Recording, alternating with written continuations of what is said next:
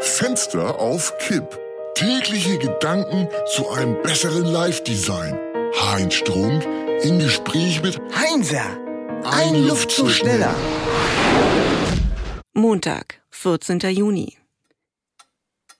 Und was war für dich heute Headline of the Day? Markus Söder umarmt Kaktus. Wie bitte? Ja, Söder hat es mit seiner Publicity-Sucht auf die Spitze getrieben.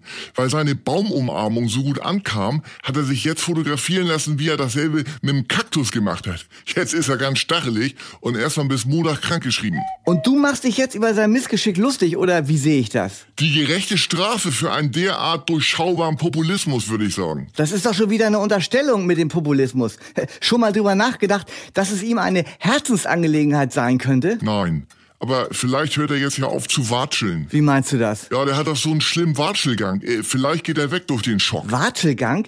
Das ist Bodyshaming. Das geht gar nicht. Das hat mit Bodyshaming überhaupt nichts zu tun. Wenn ich mich jetzt über Flimmerspeck oder Elchschaufeln oder Zehschnecken lustig machen würde.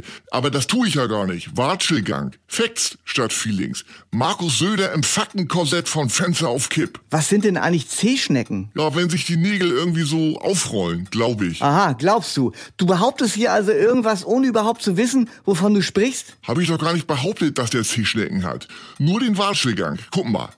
Der Hase hoppelt übers Feld. Der Käfer krabbelt über eine Zaunlatte.